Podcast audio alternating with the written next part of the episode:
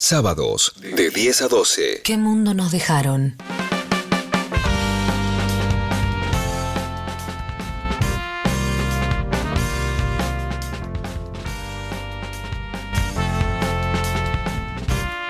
Muy bien. Bueno, Mercedes, como te decía, eh, Sí. estuvo intenso Picante, el asunto. Estuvo sí. intenso el asunto.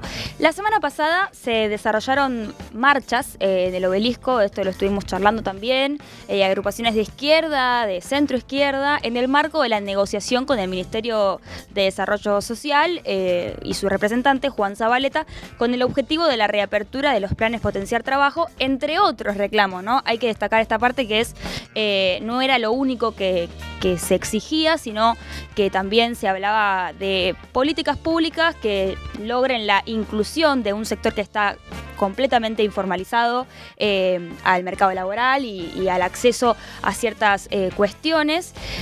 ¿Qué pasó? Si bien trascendió porque no llegaron al acuerdo, se levantó el acampe la 9 de julio, como hablábamos la semana pasada, dio pie a muchas declaraciones eh, estigmatizantes respecto a la acción de, movilizarse en la calle, de cortar la 9 de julio. También abrió la pregunta lógica y, y coherente, ¿no? De eh, ¿esta es la mejor manera de poder manifestarnos o estamos efectivamente molestando no solo a nuestros representantes políticos, sino también al, trabajador que tiene que llegar eh, a la oficina o a su espacio de trabajo y que, bueno, se ve afectado por los cortes.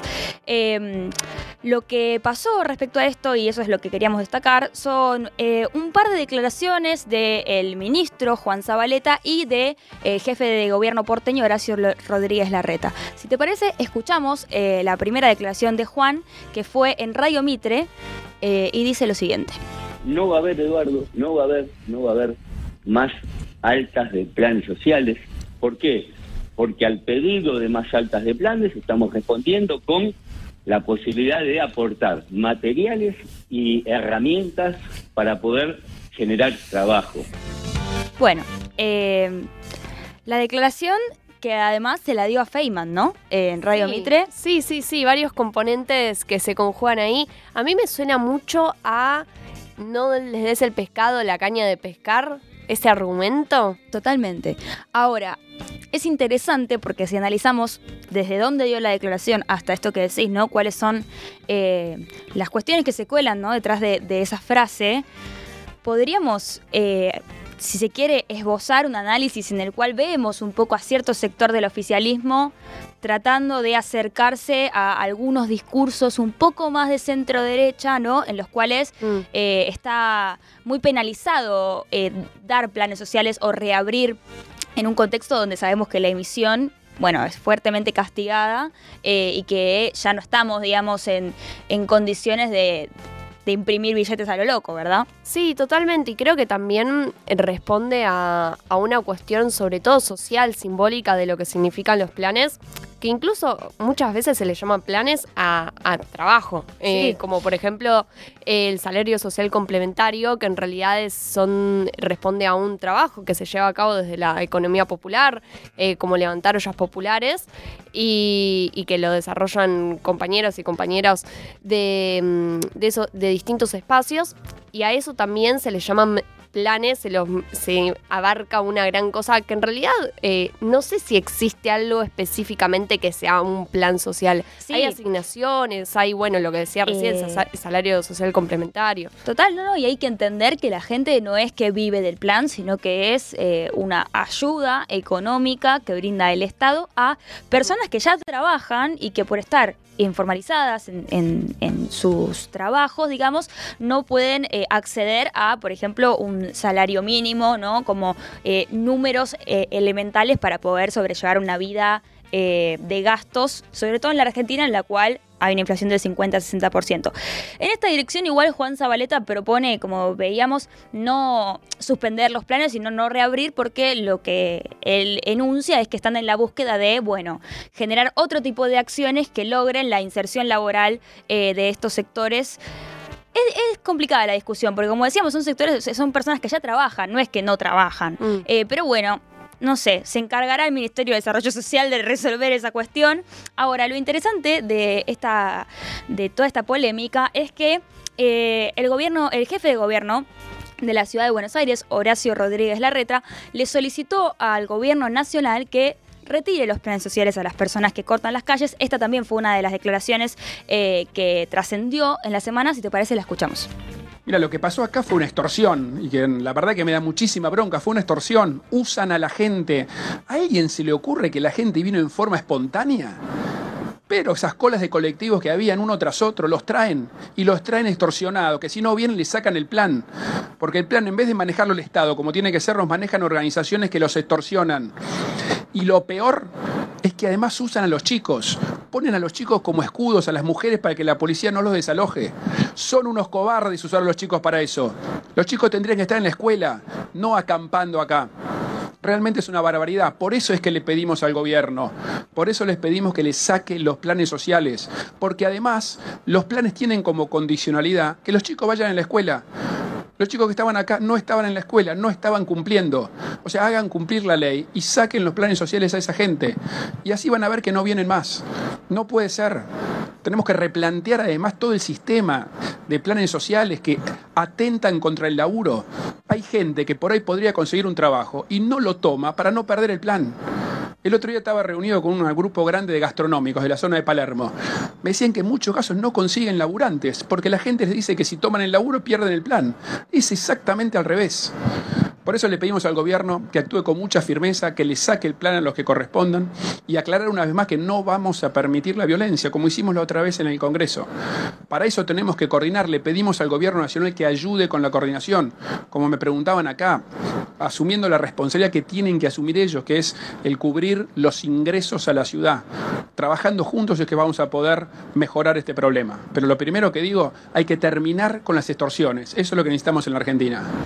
Bueno, Bueno. bueno, terminar con las extorsiones. Lo más hermoso de ¿De esto. qué, de qué sector, no? ¿De qué Porque sec- estamos de acuerdo. Efectivamente, estamos de acuerdo. O sea, el- la metodología extorsiva no nos ha llevado a buen puerto. Ahora, qué cínico, la verdad, para decirlo de esa manera. Sí, sí. Y en ese contexto, eh, nos decía recién eh, Nati, eh, nuestra operadora, nos acercaba un argumento que es totalmente cierto. Digo, los planes sociales obligan a, eh, a las empresas de alguna manera a pagar salarios dignos. ¿Por qué? Porque es cierto que para estar en blanco uno no puede acceder a un plan.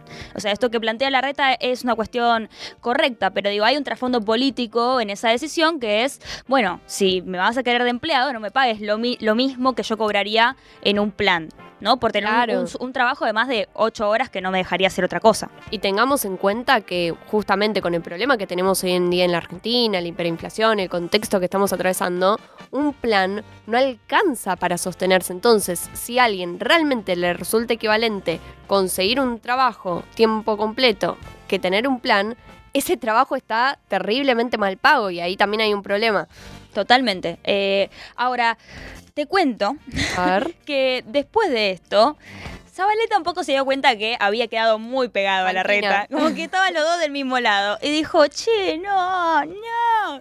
Eh, y le dio otra entrevista a Feynman en la que dijo lo siguiente. Esta es una gestión que, que nunca paró, ¿no? Y esa es una gestión que marca en este momento crítico que lo que quiere, lo que quiere hacer es eh, generar el empleo formal, ¿no? Y, y decir basta también, ¿no? Basta de apretar a los argentinos. Basta de apretar a los argentinos de esta forma. Hay que buscar otra otra modalidad de protesta también. Nosotros comprendemos y entendemos que hay derechos constitucionales y claramente los respetamos. Pero basta de apretar a los argentinos. Sentimos que lo que pasa en el 9 de julio es de laburantes contra laburantes. Bueno, eh, no sé si le salió bien el objetivo de despegarse de la reta, pero qué sé yo, es interesante escucharlo en este tono. Sí, sí, sí, pero no, no para mí no, no sé si el objetivo era despegarse de la reta. Vos decís, o sea, yo, es verdad, sí puede ser. Yo lo que siento es que va por. El argumento va bastante, bastante por, por el mismo carril. Sí. Eh, de un poco estigmatizar los planes sociales, que responde también a esta cuestión eh, simbólica que venimos arrastrando como sociedad hace mucho tiempo, en un contexto sumamente crítico. Eh, bueno, veremos, veremos cómo se resuelve. Eh, está en veras eh, todavía esta cuestión el lunes. El lunes, eh, aparentemente, o sea, hay un, un cuarto intermedio en lo que es el conflicto. El lunes continuarán con las discusiones. Eh, una cosa que hay que aclarar por las dudas, porque alguien por ahí está escuchando esto mientras se pinta las uñas y, bueno, no sé, es que Juan Zabaleta no dijo que no van a existir más planes sociales, sino que no se van a volver a abrir, eh, la, no sé si sería inscripción es el término, pero de alguna manera sí, ¿no? Para que más gente pueda acceder a eso, eh, con estos argumentos que escuchamos recién. Así que, como vos decías, el lunes eh, veremos cómo se resuelve esta cuestión, si es que se resuelve. Sí, desde la semana pasada eh, eh, viene increyendo el conflicto, así que Veremos. veremos, qué de- con qué declaraciones nos encontramos la semana que viene. Por otro lado, Ajá, en el marco de la Asamblea del Consejo Federal de Educación, sí. que tendrá lugar el viernes que viene en Tierra del Fuego, el ministro de Educación, Jaime eh, Pers- eh, Persic, presentó su iniciativa de extender una hora más eh, de clases por día en las escuelas primarias de todo el país. O sea, vamos a tener eh, una hora más de clases. Yo todavía no. Yo no, perdón. Me parece que no contempla universitarios, ¿eh? Es para colegios. No, no, por eso, por eso. Aclaré Ah, al toque. me asustaste. Yo, tipo, Merce, no, no, pero. José, vas a tener ¿cómo? que estudiar. No, no, aparte lo dije, dije me parece, pero estaba bastante segura, porque, bueno, nada. Porque sí, no vas al primario. sí, Merce. sí, y aparte escuché toda la declaración, lo, lo escuché per sí más de una vez esta semana. No, no, no, no. Me asustaste. Eh, Traigo Paz eh, es, para, es para primarios nada más. No aplicaría ni a universitarias ni a secundarias. Pero bueno, tiene que ver con eh, adelantar una hora de clase. eh, mala noticia para algunos Y niños. la verdad que levantarse Pero, más temprano, sí, yo lo sí. padecí toda la primaria, es muy temprano, a las Sí, 7 y sí, 45 en la puerta del colegio, no, es muy temprano. Yo aparte de todo soy una persona bastante nocturna, eh, entonces a- antes de las 2 de la mañana no me acuesto y de pibe era igual, así que costaba mucho, pero bueno, se significaría, o sea, sería el equivalente a tener 38 días más de clase por año. Y bueno, e- es sumar horas de educación a muchos pibes y pibas que están en escolaridad simple, o sea, hoy el 86% eh, de los pibes tiene eh, escolaridad simple en el país. Así que bueno, es también es un- levantarse un poco más temprano o para lo- los y las chicas que van al turno tarde quedarse una horita más, pero para más educación. Totalmente, más educación. Sin embargo, esto de- desató un par de discusiones alrededor de si más horas de clase garantizan mejor escolaridad. Mm. Eh, en esa dirección, bueno, tenemos un poco para escuchar al mismo ministro de Educación, Jaime Persic, eh, explicando un poco cuál es el objetivo de esta propuesta. lo que hay es, en la, en la ley de educación nacional hay una, una definición. La ley de educación nacional tiene 13 metas. De las 13 metas hay 12 cumplidas. Y hay una que dice, la, la refiere a la escuela primaria, que tiene que ser, lo dice taxativamente, de jornada completa y o extendida. Y lo que estamos haciendo es extender la jornada, agregando nosotros, necesitamos, la Argentina necesita que haya más horas de clase. Eso tiene, la primera definición es pedagógica, necesitamos que nuestros chicos aprendan más y para eso hace falta más horas. No es la única variable que haya más horas, pero una variable para aprender más es que haya más horas. Una variable para aprender más es que haya más horas. No sé, ¿Vos qué opinás, José? Yo opino que no, a ver, ¿No? a ver, opino acá, opinología, ¿eh? Porque la verdad que docente no soy. 100%, pero 100%. Nadie acá edu- estudia educación. No, no, por, ahí, por ahí nos están escuchando algunos que opinen, que... nos cuenten los docentes que Man- sí. Mándenos, mándenos sus mensajes al 11 39 39 88 88 sobre qué les parece eh, el aumento de la jornada educativa para primarios. Sí, eh, para mí no. Digo, yo he tenido, yo tuve la oportunidad, veremos, eh, de poder ir a un colegio doble turno durante el secundario Mm. al menos. Y durante la primaria también. Eh, y no, la verdad es que no, a ver, contiene socialmente al pibe, seguro. Eh, te brinda herramientas, digo, pero no, no es una garantía de que vaya a aprender más o de que vaya a reafirmar sus conocimientos por estar más horas en el establecimiento. Hay un montón de otras cuestiones, siento, así muy humildemente desde mi lugar, eh, que, que son necesario, que es necesario mejorar, digamos, para, para que esa hora sea coherente. ¿Me explico? Como Claro. no digo que no, pero me parece que hay un montón de otras cuestiones que hay que afilar alrededor. Eh, Sí, yo coincido bastante. eh, me parece, igual no me parece una mala medida. Me parece que es algo que está bueno y que, sobre todo entendiendo, bueno, que es un poco un privilegio este tema de la doble escolaridad y que muchos que pueden acceder a eso efectivamente lo eligen. Me parece que es algo que habría que probar. De- sí, sí, no, sí, me, sí. no me parece en sí mismo mal, pero vamos a escuchar otro audio de Sonia Aleso, secretaria general de eh, CETERA, eh, que, que, bueno, vamos, vamos a escucharlo a ver qué dice. El gobierno, digo, el ministro de Educación no los consultó, digamos, no, no, no consultó a los gremios. No, nos enteramos por portales eh, educativos y ahora estamos pidiendo una reunión eh, con carácter de urgente, obviamente. Sonia, ¿cómo estás? Rocío Credo te saluda. Eh, bueno, en ese sentido te quería consultar primero si tuvieron algún tipo de respuesta y por otro lado, si también están pensando qué tipo de, de aumento tendría que acompañar este tipo de medida. Eh, Mira, a mí me parece que no hay que discutir qué tipo de aumento. Primero hay que discutir cuál es la solución pedagógica a este tema. Eh, me parece que eso es lo que hay que discutir. Eh, lo que no, ni- no quiero opinar demasiado por lo que trascendió en los medios, porque no sé si esa es la información veraz. Por eso me parece que lo primero que el gobierno debió hacer es convocar a los actores. El ministro de Educación lo primero que debió hacer es convocar a, a los docentes. Cualquier reforma educativa que se haga, sea curricular, si no están los docentes, es imposible de hacer. Bueno, Bueno, a ver, raro, raro. rarísimo no consultar a la comunidad educativa y Che. aumentar una hora las clases. Eh, Mercedes, ¿sabés que hablé con Juan? Y eh, a partir del sábado que viene vamos a hacer el programa hasta la una del mediodía, ¿sí?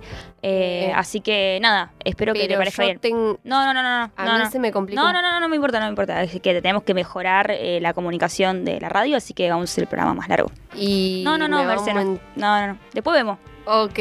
Eh, así estamos, así las cosas, país. Eh, bueno, qué sé yo, veremos. Pobres los docentes, la verdad que son sindicalistas que se tienen que fumar a cada facho diciendo No, estos no, no. eh, perjudican mi educación. Por favor, los docentes... Ay, mira, me indigno. O sea, me indigno sola, porque además no, no estoy contando qué pasa en mi mente, pero ustedes ya saben a qué me refiero. Sí, sí, eh, lo sabemos, lo sabemos. Eh, Sí, bueno, si te parece, avanzamos un poquito porque han estado sucediendo otras cosas en el mundo. Eh, te voy a contar algo que no tenemos audios para escuchar, te adelanto por las dudas, ok. pero que es interesante porque Grecia saldó de manera anticipada su deuda con el Fondo Monetario Internacional después de 12 años. Así al menos lo indicó el primer ministro griego, Kriakos Mitsotakis. ¡Wow! ¡Qué bien que estuve en pronunciar eso! En su cuenta de Twitter. Eh, el pago anticipado supondrá el ahorro de 230 millones de euros para los presupuestos de Grecia. A ver, esto es muy interesante. Es una deuda que fue Mm. contraída desde el 2010 eh, y efectivamente haber podido pagarla así de, de, eh, ¿cómo se dice? El contado prácticamente, ¿no? Sí, aparte de todo, cierra una etapa larguísima en la historia de Grecia de endeudamiento que fue terrible para eh, su población. Hay documentales al respecto, hay un Sí. documental que, que sacó hace un tiempo más específico sobre la deuda argentina de Alejandro Berkovich, Me pero que habla bastante sobre eh, este proceso que vivió Grecia y bueno, hay muchísimo, hay muchísimo material al respecto porque es algo que realmente lleva mucho tiempo y nos deja un- una enseñanza que como Argentina nos también nos es sumamente útil y que no necesariamente tenemos que pedirla prestada de otros países, que es no, no está tan bueno el endeudamiento con el FMI. Me parece que no. Me parece que también noso- nosotros, después de un par de experiencias, podemos sacar esa conclusión, ¿no? Me parece que sí. O sea, lo vemos en Grecia, lo vemos en casa. Eh, bueno, para el futuro, con un 2023 por delante, a tener en cuenta a la hora de votar. ¿no es a tener, a tener en cuenta a la hora de votar y también, ¿por qué no?, a la hora de estar atentos y atentas a qué hacen los gobiernos con este temita. Por otro lado, la Secretaría de Comercio renovó los programas de precios cuidados y cortes cuidados. Además, lanzó una canasta de 60 productos para eh, comercios de proximidad eh, y otra de frutas, verduras y hortalizas, bueno, con valores de referencia eh, que estarán disponibles en supermercados. Esta nueva etapa de, de precios cuidados empieza hoy con ayer, creo. Pero bueno, hoy ya, ya, ya está. Hoy a es partir de ayer, hoy es ayer, ayer es mañana. No importa, no importa. y se va a extender hasta el 7 de julio. Eh, bueno, se, se acordaron pautas de revisión también eh, del 6,37% eh, en promedio para todo el trimestre. Eh, esto es interesante. Lo que nos llamó la atención a nosotros no tuvo tanto que ver con esta información, que igual es de calidad para todos los que están escuchando. Sepan que sigue la batalla contra la inflación. eh, se está La- dando. la guerra. la guerra contra la inflación se está dando de manera, eh, bueno, responsable. Justo, no, bueno, sí, vamos a decir que responsable, pero al menos eh, permanente, ¿no? Cada día.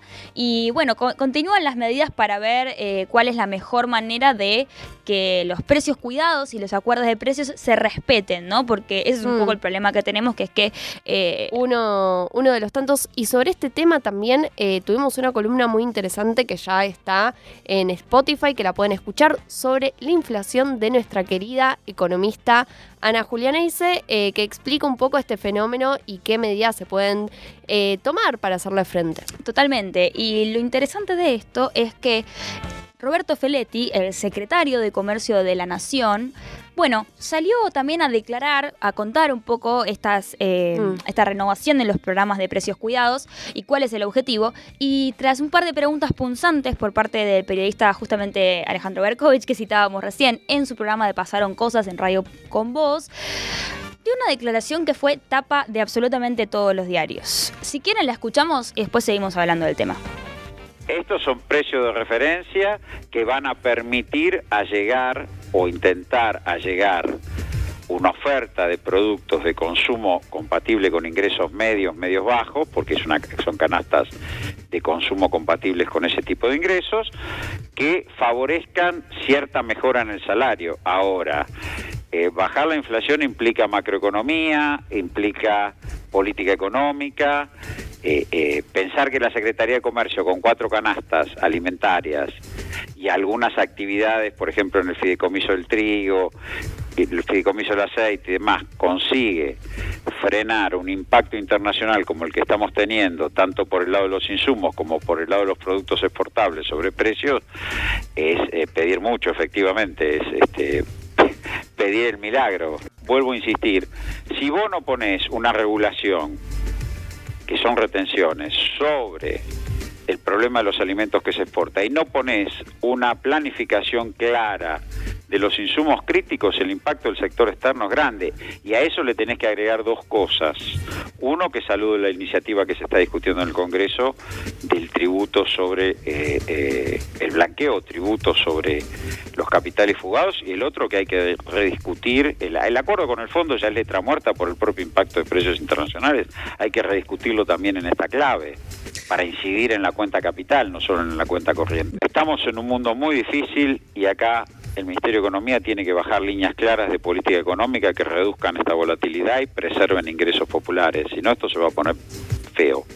Bueno, eh, pidiendo más retenciones y un poco, bueno, no sé si lavándose las manos, pero pasándole parte de la culpa en relación a, a bajar la inflación a el ministro de Economía y bueno, ad- advirtiendo que, que estamos en un momento muy difícil y si no hacemos algo, esto se va a poner feo. A mí eso me pareció eh, muy destacable que el propio secretario eh, de Comercio de la Nación tuviera que dar esa advertencia en términos públicos y, bueno, abiertamente pidiendo más retenciones. Así que es interesante para entender que eh, la cuestión de, de la inflación no se resuelve únicamente a través de los precios. Sí, totalmente. Bueno, es lo que charlábamos en este programa en otras ocasiones.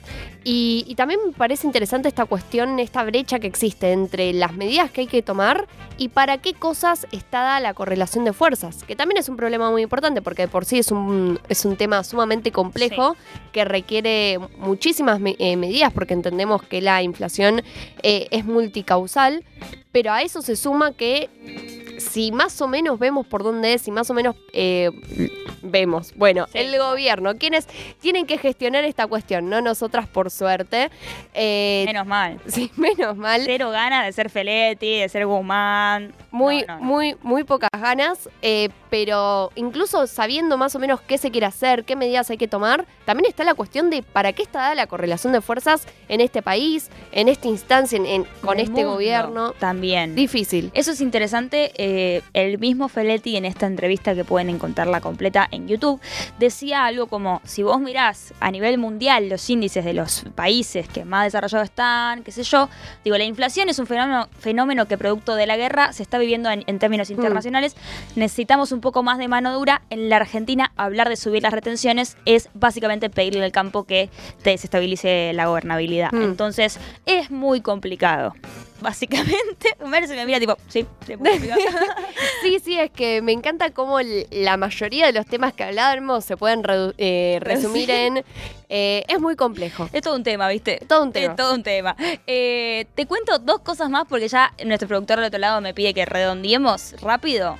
Eh, el gobierno argentino firmó con Bolivia un acuerdo para la provisión de gas que fue anunciado ayer junto al presidente boliviano Luis Arce. Vemos un poco la Mm. expansión, ¿no? Eh, de, bueno, lo- la, eh, coordinación de fuerzas también en América Latina en la misma semana en la que nos visitó Gabriel Boric, así que eso también es interesante. Y Rusia fue suspendida finalmente del Consejo de Derechos Humanos en la ONU tras, eh, bueno, conocerse que en varias regiones, luego de que pasaran tropas rusas por, por, esas, eh, por esos territorios, encontrarse con cuerpos eh, que fueron víctimas de una violencia que es catalogable como violaciones y abusos graves y sistemáticos de los derechos humanos. Esto también es un precedente para mí interesante. Veremos cómo se sigue desarrollando este conflicto y si, bueno, esto advierte, ¿no? De, no quiero decir un genocidio, pero hay mucha gente que está hablando de un posible genocidio. Es algo que no lo vamos a poder ver ahora.